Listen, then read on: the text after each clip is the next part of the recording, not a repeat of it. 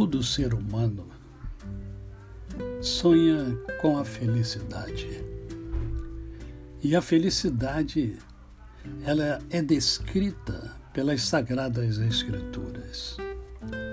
Quando nós pegamos o Salmo primeiro e o lemos e o colocamos em prática, nós passamos a entender a felicidade. Bem-aventurado o homem que não anda no conselho dos ímpios, não se detém por caminho dos pecadores, nem se assenta na roda dos escarnecedores. Antes o seu prazer está na sua lei, na lei do Senhor, e na sua lei medita de dia e de noite.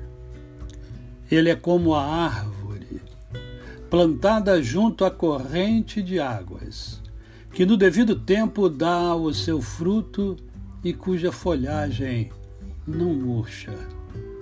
E tudo quanto ele faz será bem-sucedido. Os ímpios não são assim, são, porém, como a palha que o vento dispersa. Por isso, os perversos não prevalecerão no juízo, nem os pecadores na congregação dos justos.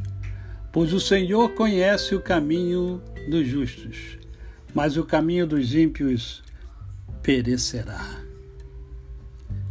Você já conhece a fórmula da felicidade. Agora, a escolha é sua.